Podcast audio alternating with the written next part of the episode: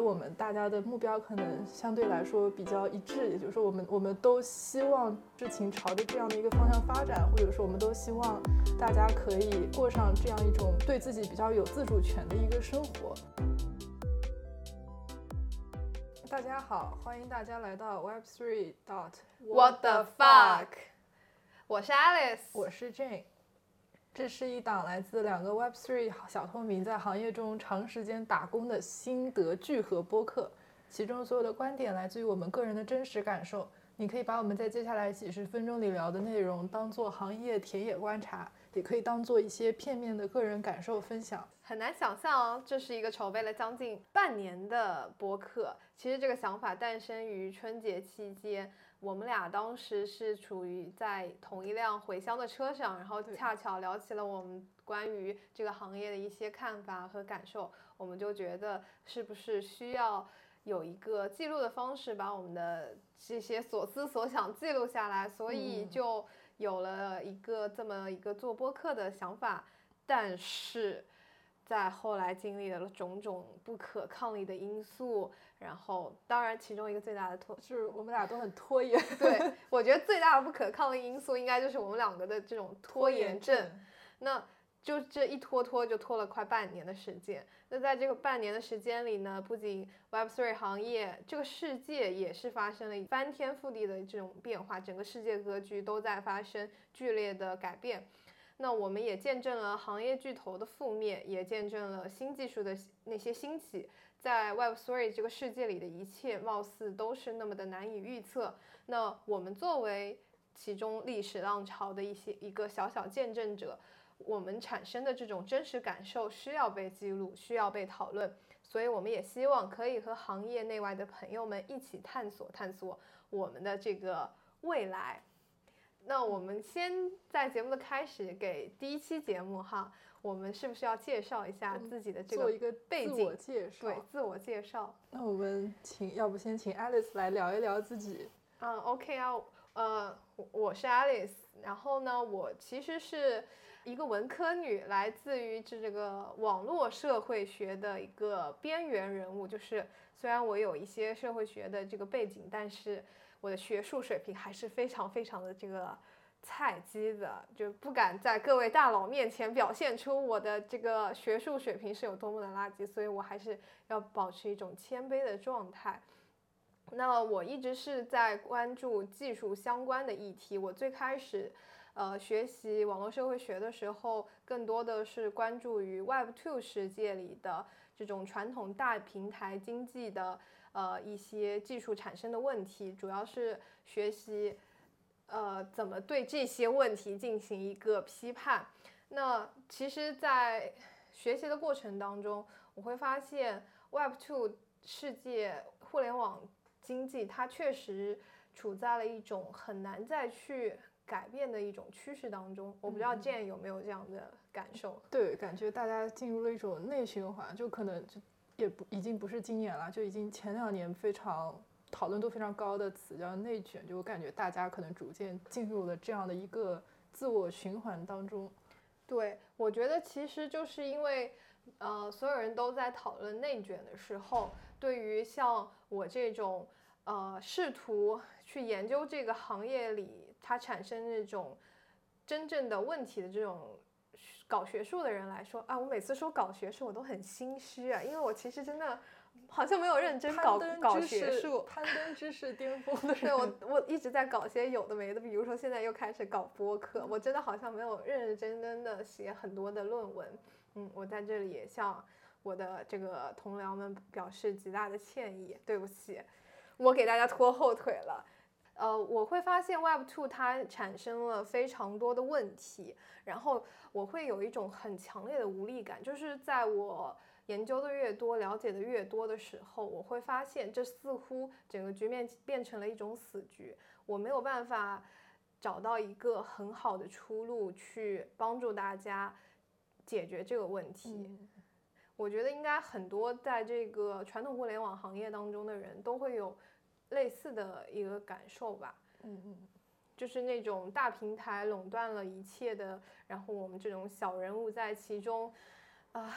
这种无力感，真是难以，其实是还蛮难描述的。所以后来在一些偶然的机遇下，我进入了 Web 三行业，然后开始了解到，呃，这些去中心化技术的魅力，我就逐渐的把研究方向往这个 Web three 世界去进行一个偏移，然后希望就是说，通过一些自己比较具体的实践、亲身的一些经历，能够更好的了解这个行业。所以我之前参与进了一些 Web3 的小项目当中，然后在其中作为 intern 工作了一段时间，有了一些比较浅薄的行业观察和感受吧，只能这么说，还是非常浅薄的。因为我是一个没有技术背景，然后也是一个没有呃经济背景的这么的一个纯文科。人士，所以，呃，我我的这个观察可能就是会比较的偏向于我们社会学的这种角度的一种观察，对。那 Jane 呢？我说了好多，我突然发现我真的说了，我我话好多，一说起来就收不住。没关系，没关系。我我的话呢，我其实是一个非常分裂的人，因为我我本科其实学了两个专业，就是人类学。它是一个相当相对非常文科、非常社会科学的一个专业，还有就是经济学。虽然经济学，呃，我我们会把它分为社会科学研究里面，但是它可能做研究，包括就是看一些问题的方式，相对来说是比较量化的。也就是说，它可能相对来说会需要多用一些像建模之类的理科的思维。然后后来在就在本科毕业之后，我对这两个专业都感到了。有不同程度的厌倦，所以我在研究生的时候就开始学了，就是有有一些跳专业的行为，跳到了传媒这个方面。然后当时我我记得我研究生毕业的时候就做的毕业论文题目是就是一个跟社交媒体相关的。就是在做那个研究的时候，我开始意识到，就是我们那时候我还不知道 Web Two 这个词，就我当时意识到我们的社交媒体、社交网站可能存在各种各样不同程度的问题。就在我可能算研究的过程当中吧，我就正好接触到了一些就是现在 Web 三行业当中的人士啊，他们向我，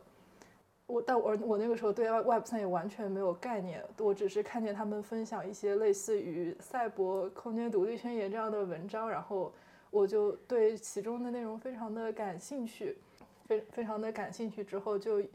我觉得我们大家的目标可能相对来说比较一致，也就是说，我们我们都希望事情朝着这样的一个方向发展，或者说，我们都希望大家可以过上这样一种对自己比较有自主权的一个生活。所以我可能是以这样的形式一进进入到 Web Web 三行业，或者说了解到 Web 三这些概念当中来的。哎，不过我觉得。Web two 这个词，貌似是不是在 Web three 这个词大家开始激烈的讨论这个 Web three 的时候，Web two 这个词才被呃被广泛的说出来？因为你需要你需要用一个大家比较知道的，就大家比较熟悉的词，让大家让大家逐渐了解 Web 三，然后很多人可能就说啊，它相对的就是 Web two，然后 Web two 就是就我们看到比较多的说法就是 Web two 就是。我们现在用的主流的社交媒体互联网，就是你可以呃中心化的管呃互联网经济，哦也不是说经济中心化的互联网平台或者是这种产品，对吧？对。然后我还看到了很多非常简化的，就是概念，就如果在很简单的讲概念的时候，他就会说啊，Web 一是指可读，然后 Web 二是可读加可写，然后 Web three 就是。可读加可写加可拥有，反正我我是有看到这样的说法，虽然它不一定是百分之百的准确，但它可能，我觉得它可能可以概括大家对于这些概念的一个呃认认知和接受吧。那我确实对于这个这个小这个说法表示，对我第一次，哎，我真是第一次听到，对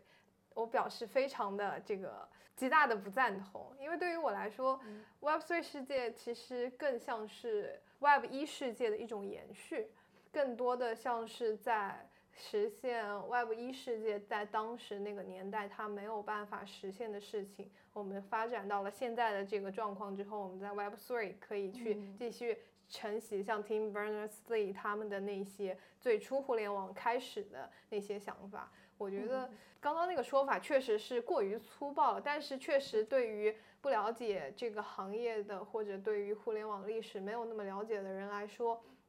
是一个比较好直观的解释。对，也有蛮多人说，就是 Web Web Three 其实是对最初互联网的一种回归，对对最初互联网精神的一种回归。因为我们现在好像像比如说有了这分布式的这些技术，可以帮助我们去实现它。嗯，那我们刚刚好像有一点扯跑偏了，确实。那我们现在现在，那 Alice 要不要跟我们具体的分享一下你是怎么样进入到这个行业的呢？呃。其实我觉得我的经历应该跟很多人的经历进入就是这个 Web 三世界的经历是比较类似的。我的经历呢，就是来自于一次价值投资的 失败。对，价值投资失败，就是我当时是参想要去参加一个项目的一个 ITO。其实我说这个 ITO 这个事情，大家如果在这个行业内比较了解的。应该都知道我说的具体是哪一件事情，那我在节目当中就不去多说了，对，不点名了。那反正就是我在经历了那一次 ITO 之后，我失败了，这是我的第一次，就是创从创建钱包，然后到呃我去找我的朋友要 ETH，让他就是哦，就第一次了解到什么叫 Gas，我当时就觉得很离谱，哇，为什么就是我转钱就等。因为当时这个概念就是钱包之间互相转钱，我觉得就类似于像我们 QQ 转账或者是支付宝转账一样，为什么他还要收我手续费？但其实想想，我们去银行跨行转账之间其实也是要收费的。那我我接受了这个事情，这是我的第一步，我先接受了这个 gas 的存在，然后呢，我就去阅读了非常多的文档，就是关于什么是。呃，这个加密钱包，什么是 MetaMask？然后我我怎么去就是做一个 transaction？然后我怎么去拿到我的钱？我甚至还尝试了，就是从交易所当中去获取我想要的那个 coin。对。我其实第一次经历还蛮完整的，我就是从一个什么都不懂的关于这一切的加密世界当中的这个游戏规则，我是一张白纸，因为从最开始的时候，我只了解，呃，他们的技术背景是什么，他们怎么样产生的这样的一个过程，更多的是一种社会文化的这样的一个层面去了解到这个技术的。我从来没有真正的去实践过，所以那一次 ITO 对于我来说就是从零开始到入门，然后就了解了一系列的概念，以及为什么我们需要在其中支付 gas 费，然后需要去做各种各样的操作，去保证我自己账户的一个安全。真的是学习到了非常多，因为而且真的 蛮紧张的。第一次参加这个事情挺紧张，因为我还是个学生嘛。那那笔钱对于我来说也不少了，也不是个小数字。然后我同时就是你要把你的钱放到一个大家都觉得这是一个骗局的世界当中，还是蛮紧张的。但是，我出于对这个这个技术的这种信任，然后我就去做了这个事情。然后又找了很多朋友，就是这个这些朋友也是我在做这个相关研究的时候，在很多的会议当中认识的一些朋友。其实很大。程度上是因为他们我才进入了解这个世界的，非常感谢他们带我入了门。但是后面就入门之后，我的结局是怎么样的，那就是我自己承受的事情了，我不能怪他们，你说是不是？嗯，反正就是经历了这么一个一系列的操作之后，因为我其实真的是非常认真的做了很多的功课，我把相关的各种类型的项目的文档全部去读了，然后。以及去了解为什么我需要这样的操作，非常有信心的，我也去参加了。结果就是，真的你不实践，你完全不知道你会碰到这么多问题。就是我第一次，它一共分为三轮吧，我记得是我第一次参加的时候，因为我先需要把我的 ETH 授权到 USDC，就是在这个授权的过程当中，我就已经失败了。因为在我 Penny 的那个时间里，我这个授权成功的这个时间里，大家都已经把这个东西抢完了，已经结束了。我我当时就愣住了，我说，原来这个是就是在这这个链上进行这样的一系列的操作，是一个这么难的事情，这么不顺利的一个事情。然后他后来又有第二次、第三次，我都参加了，但是也是因为各种。比如说我的 gas limit 没设对，然后还有反正就是各种各样奇怪的原因，就是我我觉得是大家做交易的时候能想到的各种失败的原因，我都经历了一次，就是没抢到嘛，反正最后就是价值投资失败了。所以所以就是一个你整整个 onboarding，然后 I I suppose that to be kick off the boat，but no，我觉得我还可以，就是我需要去。了解更多这个游戏规则，我想成为这个游戏的一部分。就是就是，可能虽然你在这一个小的事件上失败了，但是你就认识到了更大更广阔的 Web 三世界，是这样吗？你要。这样说也可以，突然一下把我升华了，突然就上升了。对你把我升华的太高了，其实我没有想那么多，就是觉得这一系列当中，不管是技术人员他们和参与者的这种沟通，包括参与者之间彼此的那些博弈，然后他们的那种价值宣传，这这一切东西对于一个。学社会学的人来说，其实是非常有意义的，是非常非常好的素材的。我觉得特别有意思。嗯，可能也是因为我没有真正的在 Web Two 的行业当中长时间的工作过。虽然我也去做过 Intern，但是我没有一个很完整的从外部参与的一个是，就是这种经历。所以，呃，我觉得这是一个非常好的观察素材。我就希望能够了解这个行业更多。我就想说。啊，这群人到底是怎么了？为什么这么的疯狂？就是到底是什么驱使着他们有这么强烈的这个信心，觉得他们可以干成这个事情？这个其实是我一直，包括到现在，我的研究都希望能够弄明白的一个问题。我我还蛮想去，我希望我可以在我最后的毕业论文中讲清楚这个事情。嗯嗯，就是这到底是一个。众人的一种一场狂欢，就是是一一个，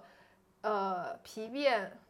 肉不变的一个本质上没有任何改变的金融游戏，还是说真的是一种社会结构的变化？我希望在我最后的这篇毕业论文中能够表达出来，但是我现在觉得真的还蛮难的。我也我也觉得我已经陷入了那个极大的瓶颈当中，开始质疑自己自己设定的这个。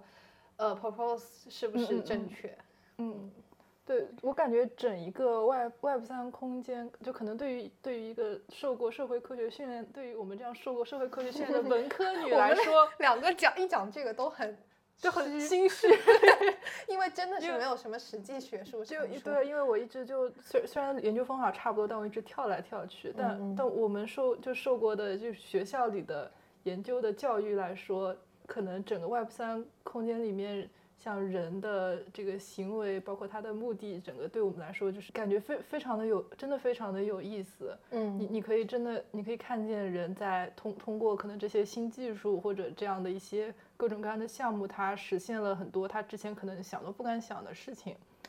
哎，话话聊远了。总而言之，我我们其实是两个文科女，然后在一个可能住对技术要求非常高的一个行业里面做一些细微、细微的工作、微小的工作。对 对对。呃，那么艾 Alice 就最初进入到这个行业之后，有有一些什么样的感受呢？就是，嗯，就比如说像像我自己最初进。就我，我之前可能是更多在传统的传媒工作。那我，我最初进入的这个感觉就是，这个这个世界其实非常的广大，但我们就很少在主流的社会、主流的报道里面看到它，就是好像看到都是比较负面的。对，或者就或者就真的整个事情闹得太大了，它然后 Web 三空间的人会说它出圈了。比如说去年的整个 NFT 的概念啊什么的，你会觉得是不是我们我们整个 Web 三空间有一些封闭呢？其实我觉得是有的，但是这个封闭其实首先一个非常重要的因素就是技术壁垒的这个东西的存在，因为去中心化技术的原因，我们没有办法像中心化的这种产品提供非常方便的服务。你从进入，就像我自己的经验来说，高嘛，真的门槛非常高。包括这个也不是一个主流社会它所提倡的一个技术，大家对于它是存在偏见的。嗯，所以我觉得这个对于普通人来说，确实是。有一点难以理解的。首先，技术就是一个较为晦涩的一种技术，同时它不被认可，大家会对它产生一种，嗯，呃，这个怎么说来着？反抗心理，或者是呃抵抵触抵触心理。对。其次，就是因为主流媒体报道的也是有一些不太好的新闻的存在，对吧？嗯，对。那大家就不太会信任这个技术。那其实对于我自身来说，我在没有经历过那次价值投资之前，我也是不太相信这个东西的。就是我觉得这这群人都在乱搞。不过现在好像发现，大部分人确实也都是在乱搞了。嗯嗯，但是还是有真正在做事的人，在做事的团队，团队在做事。嗯，烂梗又出现了。是的，哎。嗯，对对，所以我会觉得。对于，呃，从未了解过这个行业，或者说你不想要去主动了解这个行业的人来说，它确实是一个很封闭的圈子。嗯，你我不知道你会不会有这样的感受。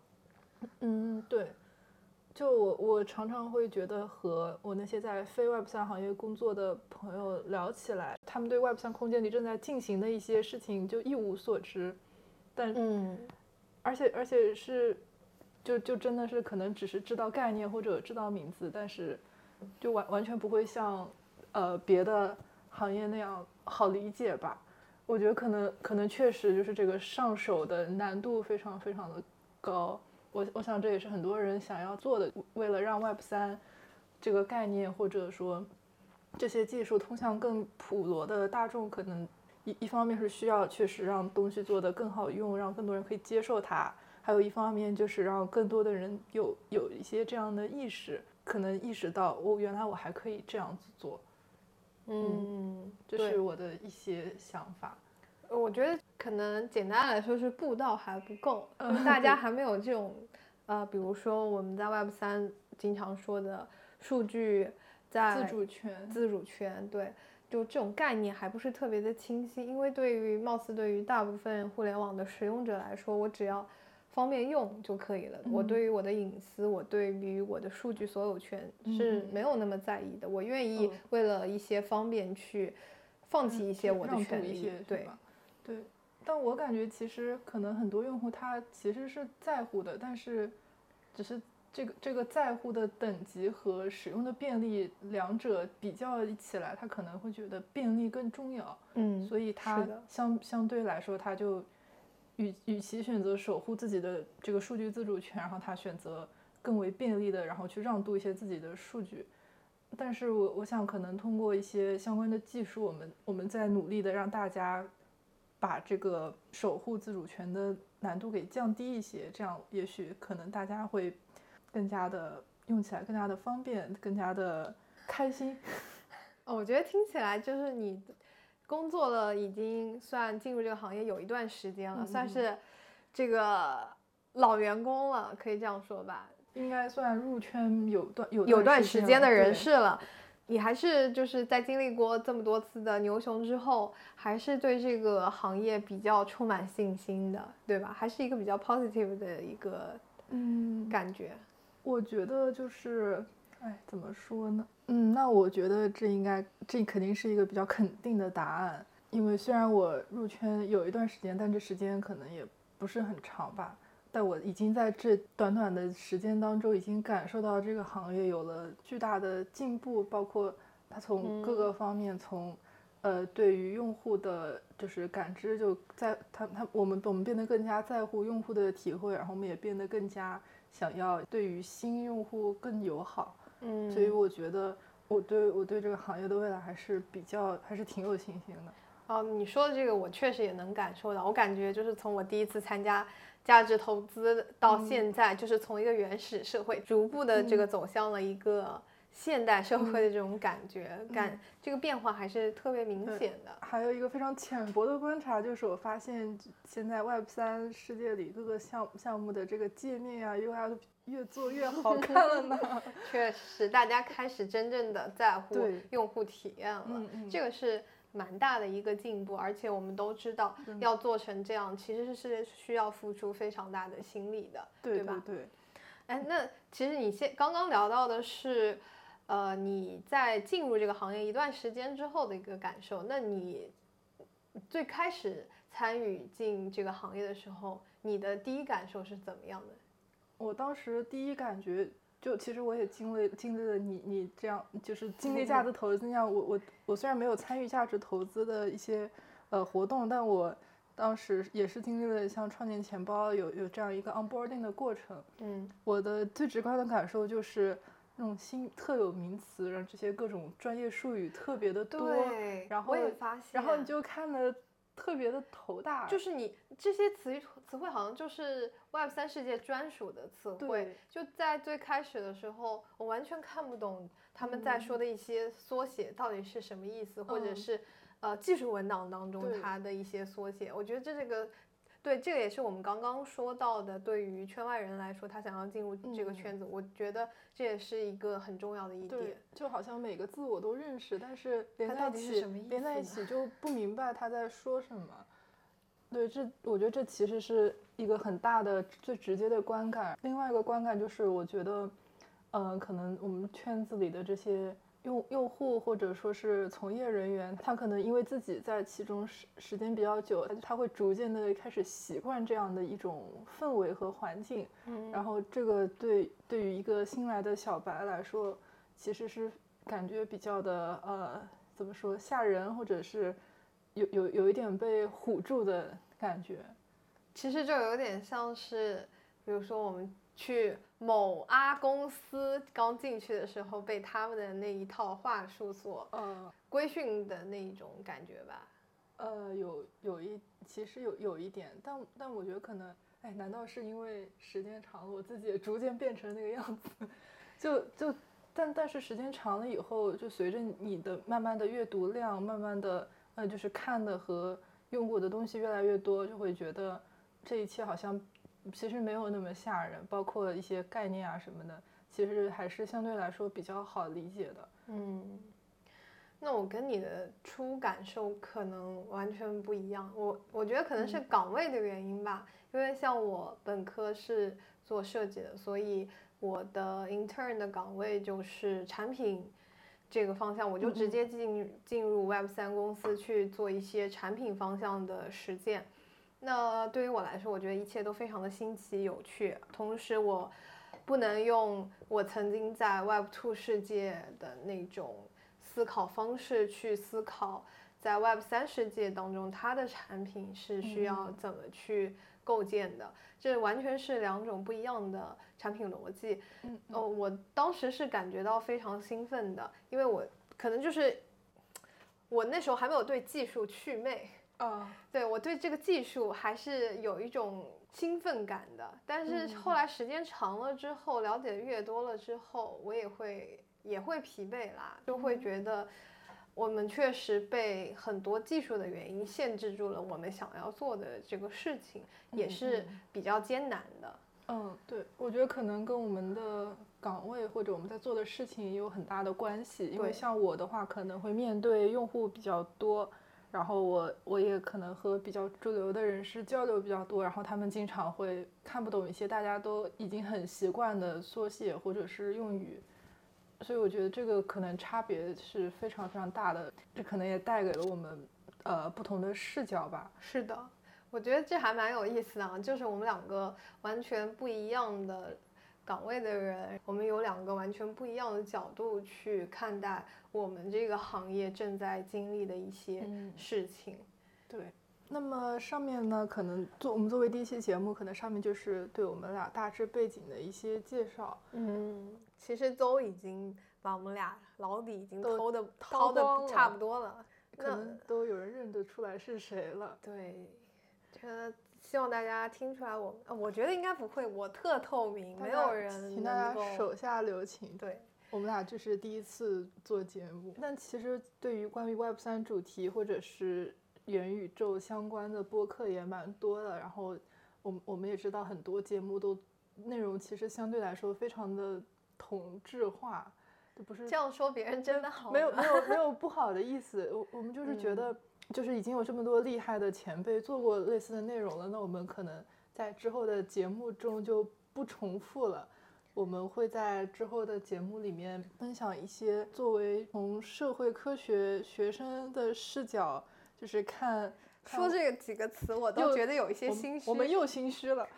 就是可能对我我们对于到，对于像 NFT 这样的新新的概念，或者是一些已经出现的事例，我我们会做一些自己观点的一些讨论吧。嗯嗯嗯，对我我也我也希望我们这个节目呢，能够。带给大家一些不一样的那种焕然一新的感觉，就是大家都在讨论技术，讨论这个价值投资怎么投资。那我们还是希望比较纯粹的，我们就说说作为用户、作为参与者的这种感受，以及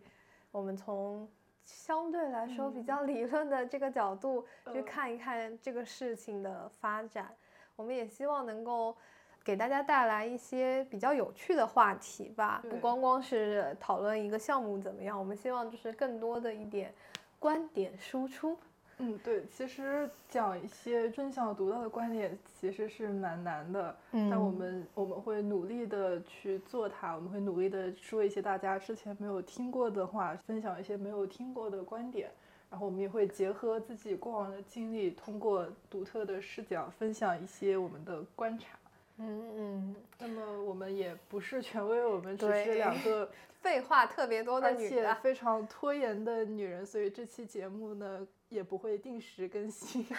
原来就是在这里埋下了伏笔，先先给大家提个醒。